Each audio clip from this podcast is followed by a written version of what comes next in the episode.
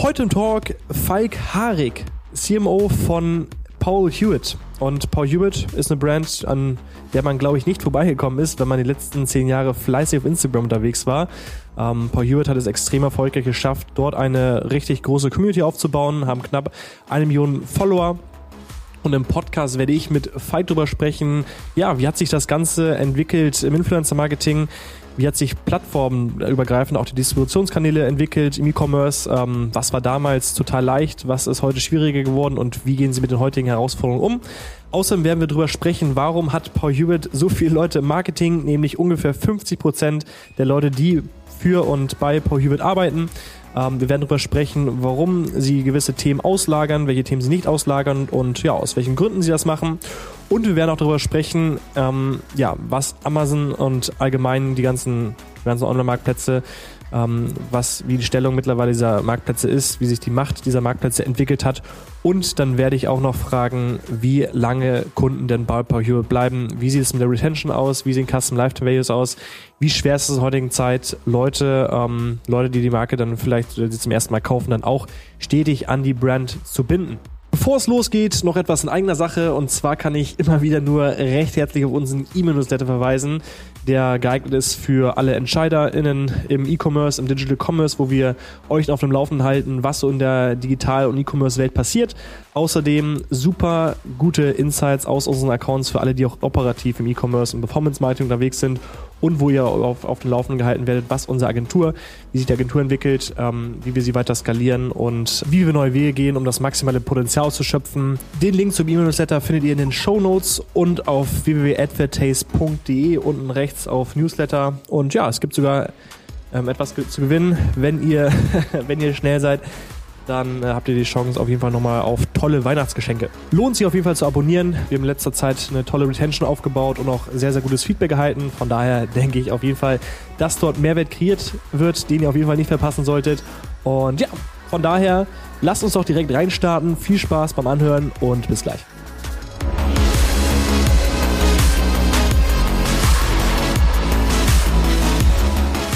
So, hallo und herzlich willkommen zum Advertise E-Commerce Podcast. Heute im Gespräch mit Falk. Freut mich, dass du heute da bist. Ich grüße dich aus Berlin, Falk, aber du sitzt ganz woanders. Ja, moin Max. Ja, ähm, freut mich, freut mich dabei zu sein.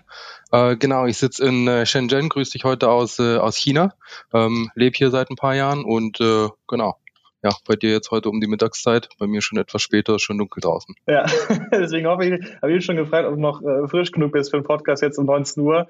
Aber äh, ja, das ist ja bei dir irgendwie das, das Daily Business, ne? Ja, du auf jeden Fall. Und äh, ich lebe halt so ein bisschen auf deutscher Zeit auch hier. Aber äh, auch so ist äh, die Chinesen, die sind ja unheimlich arbeitsam. Ne? Also äh, das merkt man hier auch vom Flair. Deswegen bin ich ja auch ultra produktiv, muss ich sagen, weil du merkst, dass einfach die Chinesen sind so ein Arbeitsvölkchen und da kannst du einfach nur eins machen und mitmachen. Also so quasi 98 Prozent der Bevölkerung ist Workaholic und das ist gut, wenn du auch einer bist. Ja, sehr gut. Könnten wir uns wahrscheinlich auch sehr, sehr äh, weitestgehend darüber unterhalten und ganz viele Fragen stellen, äh, wie es so ist, in China zu arbeiten. Heute soll es aber um, äh, ja, um Paul Hewitt gehen, ähm, auch darum, was unser, euer Geschäftsmodell ausmacht, was euch unterscheidet, was euch erfolgreich macht und was so die, ähm, ja, der Fokus auch fürs nächste Jahr sein soll. Da habe ich ein, zwei spannende Fragen mitgebracht.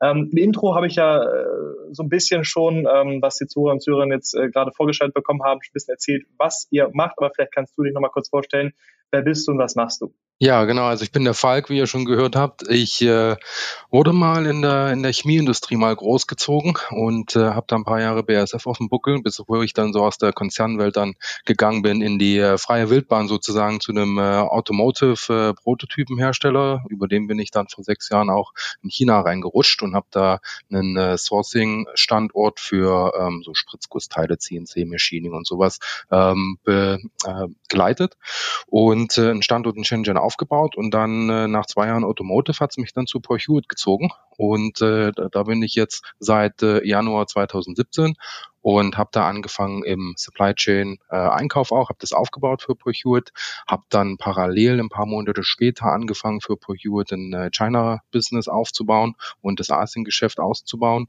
Also äh, das war so meine erste äh, Berührung eigentlich mit dem Thema E-Commerce und Digital Marketing. Vorher natürlich schon bei Poyot halt von der Backend sozusagen, ne, aber so richtig an der Front, dann ging das eigentlich los in China. Ähm, Und äh, Genau, habe dann auch in Dual Role die Supply Chain Rolle weitergeführt und bin dann intern gewechselt und habe dann im Februar 2020 die Rolle als äh, Chief Marketing Officer übernommen. Wobei man sagen muss, äh, dass wir äh, die Rolle ein bisschen weiter definieren, auch als sie im Volksmund irgendwo verstanden wird. Also wir fassen das Marketing ähm, sehr, sehr ganzheitlich und integriert zusammen. Also letzten Endes Chief Marketing Officer ver verantwortet bei uns letzten Endes alle, alle, alle vier Ps, ne? also ähm, Sales, Online und Offline ähm, Promotion Pricing Product Portfolio und äh, das Ganze mache ich auch noch äh, zusammen mit äh, dem geschätzten Kollegen Alexander Schneider, unserem Chief Creative Officer, der sich eben drum kümmert, okay, wie heißt das Ganze, wie sieht das Ganze aus und äh, was erzählen wir den Leuten. Okay, ähm, wo ich nochmal gerne drauf eingehen würde, ist, ähm, jetzt bist du ja seit 2017, wie du gerade gesagt hast, bei ProUvit. Ähm, wie setzt sich bei euch ähm, das C-Level und die Geschäftsführung äh, zusammen? Also wer sind denn die Entscheider? Ähm, was ist mit den Gründern? Ähm, gegründet worden seid ihr 2009. Das heißt, ihr seid jetzt seit ähm, ja, etwas über zehn Jahren am Start. Ähm, wer entscheidet heute bei ProUit und wie ist das bei euch zusammengesetzt? Ja, also wir haben so ein, wir haben ein Board sozusagen, so ein C-Board ähm, mit den beiden äh, Gründern und Geschäftsführern, die, die da mit dabei sind. Äh, immer noch sehr, sehr operativ auch äh, drin in der ganzen Geschichte. Ist halt äh, ihr Baby und das lassen sie auch nicht los und das ist auch gut so. Ähm, eben die, die beiden Brüder, der Philipp Kloth und der Frederik Kloth. Und äh, dann gehören dem Board jetzt noch an der äh, Alexander Schneider als äh, Chief Creative Officer und ich als äh, Chief Marketing Officer. Ähm, genau. Und äh, Frederik kümmert sich dann überwiegend eben um die Thema, äh, Themen Finanzen, äh, Supply Chain. Philipp macht äh, bei uns viel, äh, viele Marketing mit.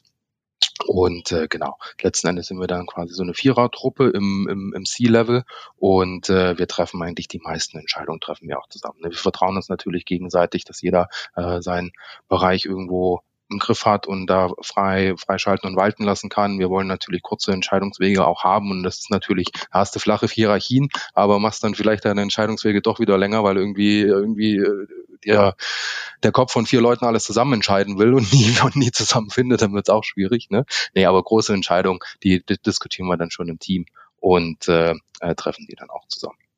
Und wie groß seid ihr mittlerweile? Also wie kann man sich das vorstellen? Also vielleicht kannst du mal erzählen, wie viele MitarbeiterInnen habt ihr und wie viel Umsatz macht ihr oder worauf werdet ihr so jetzt 2021 hoffentlich hinauslaufen? Ja, ähm, genau, also Mitarbeiter, wir sind so um die 50, um die 50 Leute. Ähm, Genau, Umsatz ist, äh, Umsatz ist ganz okay, aber äh, an der Stelle muss ich leider ein bisschen auf firmeninterner äh, ver verweisen. Ähm, aber äh, genau, da äh, verweise ich auch gerne ein bisschen auf die, auf die Auszüge aus den Vorjahren, äh, die man öffentlich im Handelsregister nachschlagen kann, die schon veröffentlicht sind. Ansonsten äh, so zu den Plänen, wo wir jetzt dieses Jahr auslaufen und so weiter, würde ich jetzt erstmal noch nichts preisgeben wollen. Okay. Okay, das heißt, wenn ihr so ungefähr ähm, über 50 Mitarbeiter seid, wie verteilt sich da das Team? Also ähm, wenn du es einmal ganz grob beschreibst, ähm, wie sind die Leute bei euch eingesetzt? Ja, die meisten arbeiten eigentlich im Marketing. Also hast du äh, so äh, acht Mitarbeiter von den ganzen sind äh, eben in so einem administrativen, also im äh, Finanzwesen im, und äh, im Backend unterwegs, im Supply Chain, Einkauf, äh, Logistik. Und äh, alle anderen verteilen sich eben aus Marketing mit den meisten irgendwo im äh, Marketing. Ich glaube, das sind 17 Leute, die im Marketing arbeiten und der Rest dann eben Customer Service, äh, Vertriebsaußendienst, ähm, ähm, E-Commerce-Team und äh, unser, unser Innendienst und das äh, Key Account Management. Spannend. Also wenn ich da, äh, sagen wir jetzt äh, zum Beispiel Captain Sun nehme, die jetzt, äh, ich glaube, so ein bisschen über 100 Mitarbeiter haben, auch in einem anderen Podcast gehört, dass sie über 50 Leute im Marketing haben. Das heißt, rund die Hälfte Marketing haben, was ja eigentlich total viel ist. Jetzt ähm, ist bei euch irgendwie ähnlich. Ähm, jetzt habt ihr auch sagen wir, eine Historie, die auch, glaube ich, irgendwie Schnittmengen habt. Ihr seid ja auch äh, durch Influencer-Marketing groß geworden. Äh, was machen dann so viele Leute im Marketing? Ähm, ja, wenn da 17 Leute von oder knapp 20 Leute von 50 Leuten im Marketing arbeiten. Ähm, ist das noch viel Influencer-Marketing oder ähm, weiß nicht, habt ihr auch Influencer angestellt? Wie ist das bei euch? Ja, ähm, ja, wir haben das relativ, äh, relativ interdisziplinär organisiert. Ne? Also ähm, es gibt jetzt bei uns nicht, sage ich mal, so den einen klassischen Influencer-Manager, der nur Influencer macht oder den einen klassischen äh, Content-Manager, der irgendwie nur einen, äh, nur einen Instagram-Account äh, betreut, sondern wir haben, es hat jeder so ein bisschen so sein, seine Kernaufgabe, sage ich mal so zu so 70 Prozent, aber 30 Prozent auch, auch irgendwie was anderes. Zum Beispiel das Community Management, das haben wir einfach in dem äh, Marketing-Team ähm, ähm aufgeteilt, ne, wo halt andere jetzt auch Leute beschäftigen, dediziert dafür.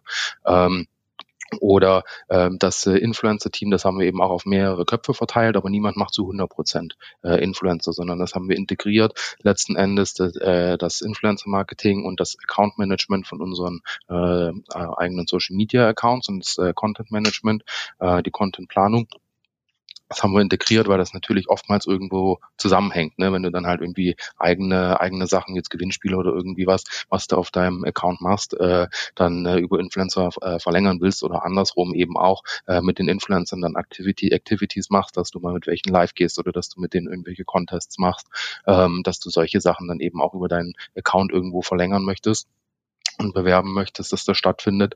Ähm, und äh, da ist so ein integrativer Ansatz dann natürlich immer sehr, sehr gut. Plus äh, äh, das digitale Marketing, also unsere Paid Channels, äh, die sind natürlich dann auch äh, eng vernetzt mit dem Content-Team und mit dem Influencer-Team, ähm, teilen sich auch, wenn sie noch alle im Office sind, äh, mal, dann teilen sie sich auch alle eine, eine Arbeitsinsel. Das ist also eigentlich eine große Arbeitsinsel, äh, wo irgendwie zehn, zwölf Leute dran passen und mal ganz, ganz kurze Kommunikationswege, wobei sich natürlich das Hybridmodell mit vielem Homeoffice-Arbeiten auch immer mehr ausbreitet bei uns. Von diesen 17 äh, Leuten, die du genannt hast, ähm, das sind aber noch nicht die Leute, die jetzt outgesourced äh, mit dem Marketing bei euch arbeiten, oder? Ja, richtig, genau. Also wir haben eigentlich für jede Funktion haben wir, außer für den Job, den machen wir komplett selber, aber ansonsten haben wir für jede Funktion auch immer nochmal äh, externe Hilfe mit dabei. Ne? Also wir haben eine Agentur mit drin, die uns beim, äh, beim Influencer-Marketing noch weiterhilft, das Ganze eben auch äh, skalieren zu können und sich da viel eben mit Mikro- und Nano-Influencern äh, beschäftigst. Ne? Und da haben wir halt gemerkt, wir haben das mal intern gemacht, äh, haben das dann aber outgesourced, weil wir gemerkt haben, okay, ähm, du hast halt dann schnell mal im Influencer-Marketing mit ja, für 20 Prozent der Reichweite irgendwie 80 Prozent des Aufwands und 80 Prozent der Personalkosten auch, darf man ja nicht aus dem Auge verlieren. Und dann haben wir eben eine Agentur auch gefunden, die da an so einem sehr, sehr äh, tollen Modell äh, eben hilft, das Ganze eben zu skalieren und es insgesamt vom Aufwand her eben einfacher macht für uns, auch von der Technik und Datenbanken, was die haben, ähm, her. Äh, genau, deswegen haben wir uns da Hilfe geholt und dann haben wir natürlich auch Hilfe im Performance-Marketing. Da weißt du ganz äh, sehr, sehr, gut, wer das ist. Ne? Das seid ja ihr. Ähm, wir sind ja jetzt zusammen ähm, gestartet im, im September auch äh, sehr gut gestartet und ihr habt da ja auch nochmal einige Leute dann bei euch sitzen, die für uns dann äh, eben tätig sind und tatkräftig mithelfen. Und äh, wie ist das bei anderen Kanälen? Also jetzt hast du über Performance gesprochen, über Influence Marketing, äh, aber so wie ich es verstanden habe, lage die auch noch andere ähm, Kanäle auch dann aus, richtig? Ähm, wir haben noch äh, das E-Mail-Marketing haben wir auch noch ausgelagert. Ne? Also das äh, wird von uns kommt eben irgendwo eine Supervision und so die die Steuerung von dem Ganzen. Wir machen dann die die Newsletter-Planung zusammen und äh, aber das äh, die Execution vom E-Mail-Marketing die haben wir dann, äh, die haben wir extern. Ähm, und äh, genau, das hat sich auch äh, rausgestellt, dass das ein sehr, sehr schönes Modell ist, weil äh, man merkt das bei euch sehr schön und man merkt das eben auch dann so bei den E-Mail-Marketing-Agenturen. Ihr könnt natürlich irgendwo Knowledges von verschiedenen Kunden auch äh, immer wieder aggregieren ähm, und dann eben auch ausprobieren, hey, hier, wir haben das im Kopf, äh, so und so hat das eigentlich funktioniert bei anderen. Das probieren wir jetzt bei ProUit auch mal aus, wie das für die funktioniert. Ne, das ist natürlich äh, äh, cool, wenn man solche solche Sachen mit äh, äh ja, davon mit, mit profitieren kann. Ne? Wenn wir jetzt nochmal auf Influencer-Marketing eingehen, ähm, das ist ja dann auch, korrigiere mich, wenn ich falsch liege, aber einer der Kanäle, über die ihr dann, glaube ich, sehr, sehr stark gewachsen seid. Wie hat sich das äh, bis zum heutigen Tage verändert? Ähm, mhm. Also über welche Kanäle wächst ihr am stärksten? Wie hat sich der Influencer-Marketing-Kanal für euch entwickelt? Wie ist das? Genau, also Influencer-Marketing ist eigentlich ein optimales Beispiel dafür, wie sich das verändert, auch mit äh, auch aufgrund des Kostendrucks, der irgendwo entsteht oder den Kostenentwicklung, die da entsteht. Ne? Wenn du dir das mal anschaust, ähm, so die, die TKPs, ich glaube, ihr seht das auch äh, über alle Kunden hinweg, halt irgendwo im Performance-Marketing sicherlich. Ähm, und äh, so ist das eben auch bei den Influencern. Da hat sich eben auch der TKP irgendwo vervielfacht in der letzten Zeit. Das heißt, wenn du halt früher irgendwo noch ähm, vor fünf, fünf, sechs Jahren, als wir damit mal angefangen haben, wenn du da halt Influencer-Marketing betrieben hast, da ging halt mit relativ wenig Geld, viel Frequenz und viel Reichweite. Ne? Ähm, und äh, da war halt dann irgendwo ja Post und Story und sowas, ne, als äh, das mit den Stories dann auch rauskam, äh, aufkam, das hat dann halt gereicht, weil du halt eine entsprechende Schlagzahl hingekriegt hast. Jo, das ist jetzt heute halt ein bisschen anders, weil A, der TKP ist halt höher, also irgendwo um die gleiche Reichweite zu, zu, zu kriegen, zahlst du halt irgendwie viermal das Geld. Ähm, Dazu hast du noch den Fall, dass viele von den Accounts, äh, wenn die gewachsen sind, haben die ja internationalisiert. Das heißt, die sind jetzt, äh, sag ich mal, ein deutscher Influencer, der vielleicht vor fünf Jahren noch 90 äh, Prozent der Follower in Deutschland hatte, die sind halt jetzt so gewachsen, haben jetzt vielleicht nur noch 70 Prozent der Follower in, in Deutschland, haben internationalisiert.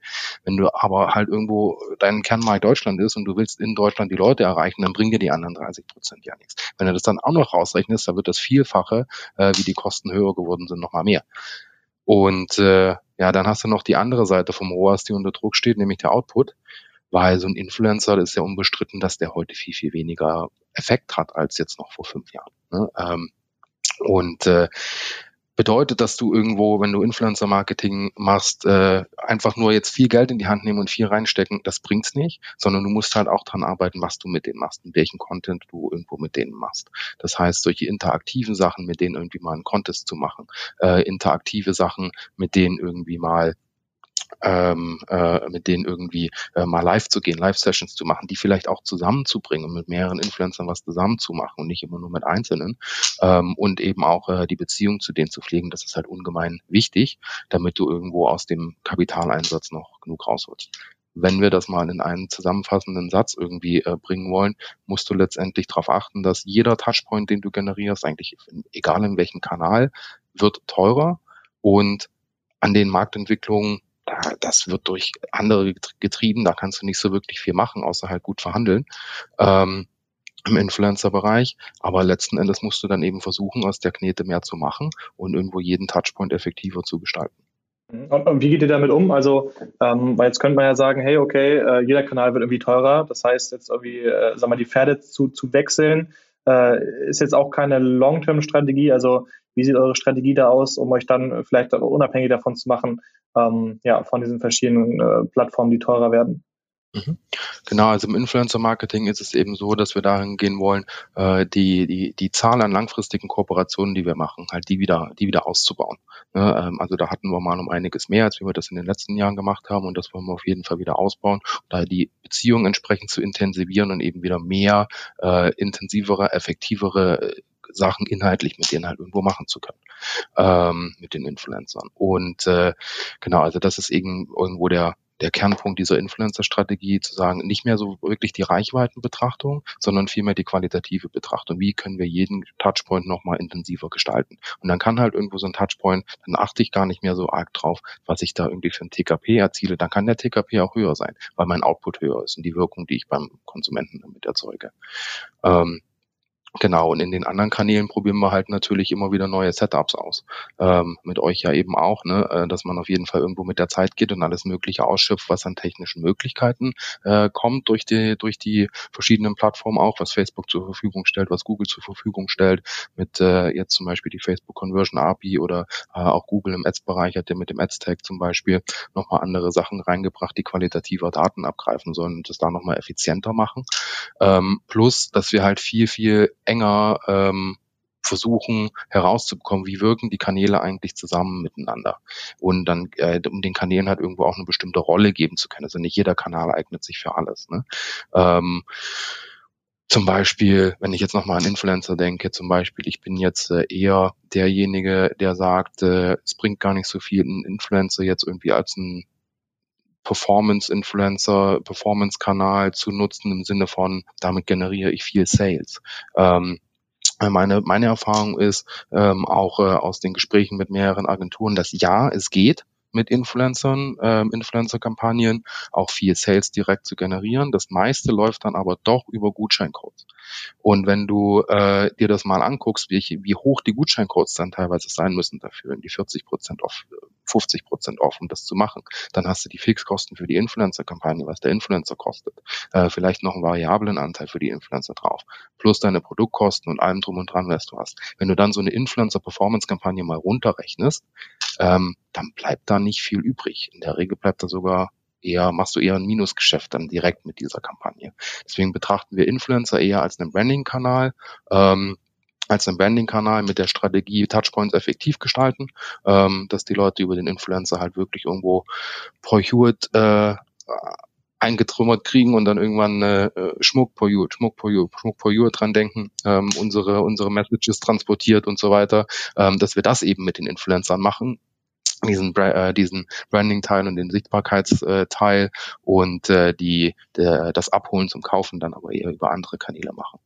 Und äh, worauf legt ihr dann den, den Fokus? Also jetzt äh, hast du gesagt, ihr wollt gucken, wie ihr, sag mal, die, also eine Omnichannel-Strategie also fokussieren möchtet. Ist das dann der, der, der Fokus? Also ähm, die ganzen Kanäle mehr zusammenzubringen und äh, da das, die maximale Effizienz rauszuschlagen? Oder ähm, liegt der Fokus dann doch noch auf einem ganz anderen Feld, wo ihr euch, ähm, ja, wo ihr den Erfolg über die nächsten Jahre dann gewährleisten möchtet? Ja, wir haben recht äh, extensiv in diesem Jahr angefangen, wieder ähm, PR Arbeit zu machen. Also das machen wir eigentlich jetzt so intensiv, wie wir das schon länger nicht gemacht haben, eben auch aus dem aus dem Branding-Gesichtspunkt, ne? weil ich meine, äh, was ist so was ist so einer der Haupt, äh, was ist so einer der Hauptfaktoren, der irgendwo eine Brand au, äh, ausmacht? Ne? Das ist irgendwo Word of Mouth und irgendwie diese ähm, ähm Third-Party-Reputation, wenn andere über dich sprechen, ne? wenn andere äh, er erzählen, ähm, ähm, äh, worum geht's eigentlich bei dir und warum bist du cool. Ähm, ähm, und äh, das wollen wir eigentlich noch mehr fokussieren, was eben einmal über den Influencer-Teil geht und andererseits eben auch äh, durch die PR-Arbeit, um dann eben auch über redaktionelle Beiträge dann entsprechend auch die Reputation da ähm, zu bekommen. Ne? Also das wäre jetzt so ein Kanal zum Beispiel, der ja dann sowohl im Offline-Bereich, im Print-Bereich unterwegs ist, äh, wie aber eben auch im Online-Bereich teilweise verfließt das ja dann auch wieder irgendwo ineinander.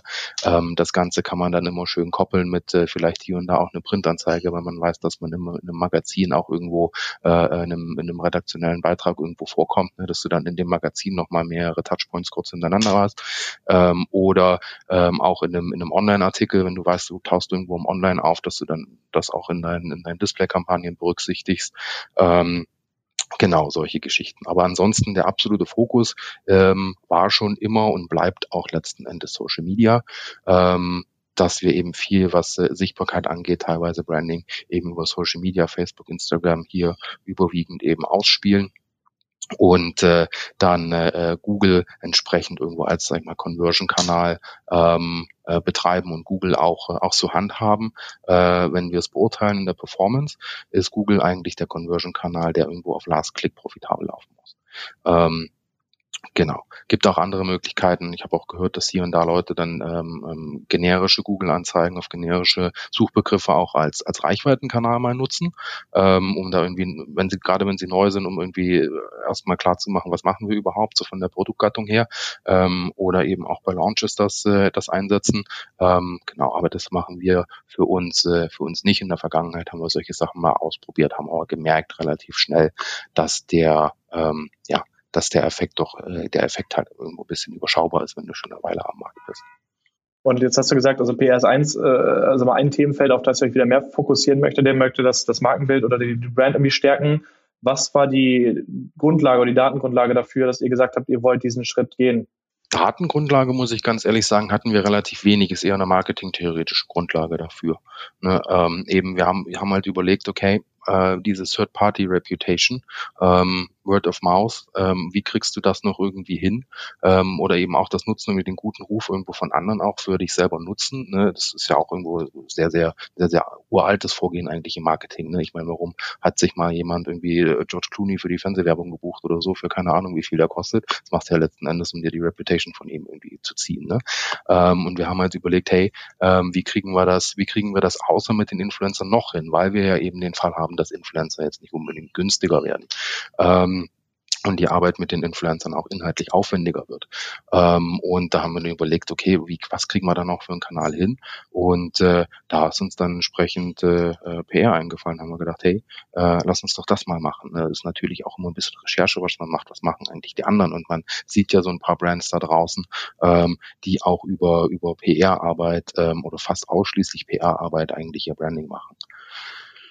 Jo, und dazu kommt eben auch noch, äh, was wir im Kanalmix natürlich auch noch machen, strategisch ist äh, das Ganze etwas ausweiten, ähm, uns jetzt eben nicht mehr nur Facebook und Instagram ähm, bedienen, sondern wir haben in diesem Jahr auch angefangen, Pinterest zu bespielen.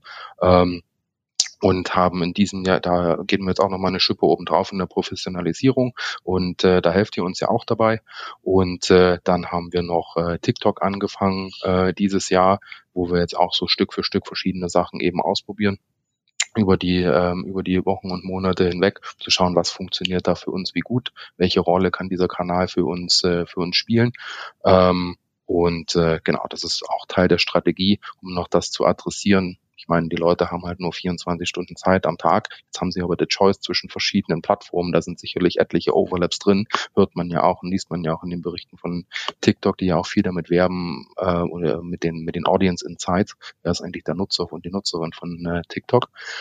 Genau, die Leute haben aber nur 24 Stunden und, und da wird ja unausweichlich wird irgendwo die Nutzungsintensität von Instagram abnehmen in der ganzen Geschichte und sich auf die anderen äh, andere Plattformen jetzt eben TikTok ähm, verlagern. Ja, und äh, genau, dafür wollen wir natürlich auch ready sein. Ähm, und gleichzeitig gehen wir da aber eben auch, weil es noch ein bisschen unbekanntes Terrain ist für uns, ähm, ähm, auch vorsichtig vor. Wie ist das jetzt bei euch im Schmuck- und Accessoire-Bereich? Also ähm, wie lange bleiben die, die Kunden da? Also ähm, Customer Lifetime Value, dass das Kunden bei euch bleiben, Uh, Word of Mouth, hast du ja gesagt, es ist etwas, wo ihr dran arbeiten äh, möchtet. Kann man dann darauf schließen, dass es eine Sache ist, die dann allgemein, also von den Sachen, die ich gerade gesprochen habe, dann optimierfähig sind? Ähm, wie ist das allgemein bei euch in einem Schmuck- und Accessoire-Bereich? Wie lange bleiben Kunden? Wie lange, äh, wie sieht so eine Custom Lifetime Value aus? Wie ist das so bei euch? Mhm. Ja, genau. Nee, das ist definitiv ausbaufähig. Also wir kommen ja irgendwo, wenn du ein bisschen so die Historie anguckst von Pursuit, ähm, wir haben ja mal, oder womit wir so durchgestartet sind, ist eigentlich das Strap, ne? So dieses, das ist Ankerarmband, ne? Damit sind wir durchgestartet vor ein paar Jahren ja. und haben dann und Hab haben dann etwas äh, muss immer wieder ein neues kaufen. Ähm, ja, und, absolut. Äh, Wenn einen guten Rabattcode kriegt. ja, jetzt, jetzt, jetzt gerade ist, äh, jetzt gerade ist gut was los. Wir haben die, wir ziehen unsere Blue Week etwas länger dieses Jahr und haben gestern gerade damit angefangen. Ähm, ja, jedenfalls äh, Genau, wenn du dir ein bisschen so die Portfolio-Historie anschaust, äh, dann haben wir mit den Armbändern endlich mal angefangen und äh, dann äh, haben wir die, die Uhren als weitere Kategorie äh, hinzugenommen und haben dann auch erst in 2017, glaube ich, die ersten paar Schmuckstücke gelauncht, in 2018 dann ein bisschen nachgelegt. So, und äh, du hast halt so ein bisschen natürlich das Problem, ich meine, wie viele Fraps sollen sich die Leute kaufen, ne? äh, irgendwie in, in einem Jahr. Ne? Ähm, wie viele Uhren sollen sich die Leute irgendwie auch kaufen. Ne? Ähm, haben dann halt gemerkt, okay, äh, du hast halt so eine Wiederkaufrate von einer Uhr, also wer einmal eine Poyut-Uhr gekauft hat, so, die kosten ja so zwischen 150 und 200 Euro, ähm, die kauft, da kauft man sich keine drei Stück im Jahr, ne, sondern das ist eher irgendwie so jedes Jahr ab, vielleicht mal eher jede anderthalb Jahre ähm, kauft man dann halt mal wieder eine. Das heißt, irgendwo diese Diversifizierung geht halt damit einher, dass wir das Portfolio irgendwo ausweiten müssen. Und äh, das haben wir auch dann äh, äh, gemacht in den letzten Jahren und sind halt von den Armbändern etwas äh, diverser geworden, dass wir da verschiedene anbieten und haben vor allen Dingen jetzt äh, seit Mitte letzten Jahres sehr, sehr äh, entschieden die Schmuckkategorie ausgebaut. Äh, mit vielen Launches, viele neue Styles reingebracht. Ähm, um da eben vom, vom Price Point ähm, her und von den äh, ähm, von der Diversität im Portfolio ähm, da eben gut, äh, gut Abwechslung noch reinzubringen dass wir, äh, dass wir den Leuten eben auch äh, halt das Portfolio bieten, was halt mehr Wiederkäufer auch auch zulässt. Ähm, genau, ansonsten das äh, E-Mail-Marketing haben wir in den letzten, äh, beim E-Mail-Marketing haben wir in den letzten Monaten einen guten Job gemacht. Und äh, da kaufen, äh, also das wirkt immer, immer besser äh, spürbar. Und äh, genau, aber da haben wir auf jeden Fall noch irgendwo auch eine, eine Baustelle, was die Wiederkaufsrate angeht und was den Customer Lifetime Value angeht, weswegen wir auch schon äh, fleißig dran sitzen, nicht nur an der Planung, sondern am nicht nur am Design, sondern teilweise schon an der Produktion für neue Collections, äh, die dann auch im nächsten Jahr wiederkommen. Ne? Und dieses frequently neue Sachen bringen ist eben auch Teil der Strategie, ähm, um äh, an der Wiederkaufrate eben auch zu arbeiten. Ja, also äh, genau, es wird immer schwieriger, die, die Kunden und Kundinnen an, an, an Brands oder an Marken zu zu binden, sondern eher an, an Sortiments ne? und auch an, an Produkten. Ähm, ja, das heißt, das ist äh, anscheinend eine Sache, auf die ihr dann auch viel Wert legt. Ne? Also stetig neue Produkte zu, zu launchen, äh, Leute an die Kollektion ähm, zu binden oder allgemein an eure Produkte. Ähm, wie ist das? Also wenn wir jetzt, also ähm, vielleicht kannst du mal kurz aufrollen, wo ich gleich drauf eingehen würde, ist, ist nochmal der, der Markt. Also wer, wer konkret sind jetzt eure direkten Mitbewerber, äh, mit denen ihr konkurriert? Ja, also letzten Endes musst du ja sagen, hast du irgendwo jede, je, jede Armbandmarke und äh, jede Armbandmarke, jede, jede Uhrenmarke, die du da draußen hast, irgendwo in dem äh, mittleren Preisbereich, so Fashion Watch Brand, ähm, sind halt irgendwo auf dem Zettel bei uns als Konkurrenten. Ne? Das sind jetzt zum Beispiel ähm, äh, das sind jetzt zum Beispiel äh, Marken wie, wie Daniel Wellington, äh, das wäre Clues, das wäre Rosefield, ähm, so die üblichen Verdächtigen, auch, auch Bering, obwohl wir uns mit Bering mit der Zielgruppe sehr, sehr arg unterscheiden. Ähm, oder dann eben auch beim äh, beim Armbandbereich irgendwo Pick and Hen und äh, äh, Fischers Fritze, die irgendwo in die gleiche äh, Kerbe irgendwo auch äh, schlagen oder auch äh, wenn wir nach Amerika gehen, äh, dann auch mal Key James Patrick, die irgendwo auch hier unterwegs sind, Tom Hope, die Schweden, die hier unterwegs sind, die in Frankreich stark sind. Ähm, und dann eben auch im, im Schmuck natürlich nicht zu vergessen. Ähm, äh, im Schmuckbereich nicht zu vergessen, Pure Lay, die äh, sich extrem toll entwickelt haben in den letzten äh, in den letzten Jahren und äh, natürlich auch Captain und Sun, Captain und Sun, die sich natürlich vom Produktbereich her ähm, arg von unserer Industrie auch weg äh, entwickelt haben mit den mit den Sonnenbrillen und den äh, und den Taschen, ähm, im Uhrenbereich aber natürlich immer noch ein, äh, ein Player sind und eine und eine Rolle spielen und da auch extrem stark unterwegs sind. Was man aber auch viel mehr sagen muss, das war jetzt so ein bisschen der Produktbereich, ist, äh, du hast ja mittlerweile Wettbewerb auf ganz, ganz verschiedenen Ebenen. Ne? Ähm, also letzten Endes ist jeder da draußen, die Online-Marketing betreiben, ein Stück weit als Wettbewerber zu betrachten.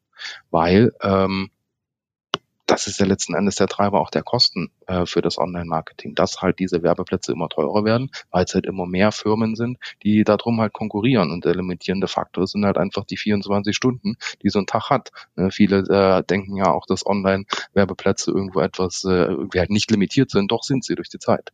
Ähm, und äh, Deswegen hat man die Ebene, dann hat man die Ebene irgendwo auch bei den Werbeträgern. Ne? Auch Influencer werden immer gefragter. Viele große Star-Influencer sind irgendwo auf anderthalb Jahre ausgebucht. Also auch da sind irgendwo viele Marken irgendwo, ob, ob das jetzt äh, nur der Accessoire-Bereich ist, ob das oder vielleicht sogar irgendwo der größere Fashion-Bereich, sind da irgendwo auch Wettbewerber, Konkurrenten eben um Influencer.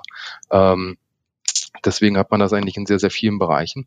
Oder ähm, auch wenn wir mal nur die Zielgruppenbetrachtung nehmen und man sagt irgendwie in einem Modell wie zum Beispiel den Modellen vom Zukunftsinstitut oder in Sinusmilieus oder so, ne, wenn man sagt, okay, wir bewegen uns ungefähr da und da und so weiter, dann kannst du eigentlich alle Marken, die irgendwo im Accessoire-Bereich unterwegs sind, ob das jetzt Schmuckmarken sind, ob das dann auch Handtaschenmarken sind, also auch vom Portfolio fremde Marken, ähm, kannst du eigentlich da rein äh, setzen und sagen, irgendwo bist du mit denen ein Stück weit in Konkurrenz, weil äh, die haben ja alle auch nur begrenzte Budgets. Ne? Und äh, naja, dann fällt halt der Auswahl vielleicht halt doch nicht irgendwie auf die Halskette und den und das Paar Ohrringe, sondern halt vielleicht doch auf die Handtasche. Ne? So, aber die 200 Euro, die ich oder 300 Euro, die ich dafür ausgebe, äh, die habe ich halt auch nur einmal. Ne? Deswegen bin ich immer ein Fan davon, diese äh, Wettbewerbsbetrachtung sehr, sehr differenziert aus verschiedenen äh, aus verschiedenen Angles zu betrachten und entsprechend auch meine Wettbewerbsbeobachtung entsprechend breit zu haben. Zu schauen, was machen die, was machen die, was machen die. Ne? Weil äh, die Marke, die die geile Kampagne mit Taschen macht, wie jetzt zum Beispiel Captain und Sun oder auch mit Sonnenbrillen, ne, die bringen halt die Leute dazu, Geld für Sonnenbrillen auszugeben und nicht für Paul Hewitt-Schmuck. Verstehe ich. Ähm, ähm wenn man trotzdem diese Wettbewerbssituation mal aufgreift, es gibt verdammt viele Player, auch Player, die aus ähnlichen Gründen wie ihr dann auch, äh, sag mal, viele Chancen haben, groß zu werden über Online-Kanäle, die man äh, in kurzer Zeit aufbauen kann und auch skalieren kann mit, mit ja, ich würde mal sagen, mit relativ wenig Ressourcen als in anderen Bereichen. Ähm, woran denke ich denn, wenn ich, oder woran soll ich denn denken, wenn ich an Pajue denke? ja, ähm, du sollst daran denken, äh, wie wichtig eigentlich Freundschaft und Familie ist. Ähm, und dass selbst mit, mit unterschiedlichsten Persönlichkeiten, äh, unterschiedlichsten Vorlieben und unterschiedlichen Geschmäckern, ähm, wir halt doch immer wieder in der Lage sind, zusammenzufinden. Ne? Also For You ist irgendwo ein Ausdruck von sehr, sehr viel Diversi äh, Diversität und das kommt auch etwas aus den, oder eigentlich komplett aus den Gründern. Weil ähm, Philipp und Frederik sind ja, sind ja Brüder und die sind von der Persönlichkeit sind sie völlig unterschiedlich. Ne? Aber ähm, verbunden sind sie irgendwo in der Familie. Familie und Freundschaft geht irgendwo für die beiden über alles. Ähm, und äh, das Ganze dann irgendwo symbolisiert in der Herkunft, wo sie herkommen. Das Norddeutsche, die norddeutsche Heimat, ähm, mit dem Wasser und dem maritimen äh, Umfeld als Symbol, der Anker ähm, als ein Symbol dafür fürs irgendwo fürs Aufbrechen und was Neues, äh, was Neues erkunden, aber gleichzeitig auch aber doch wieder immer wieder ankommen.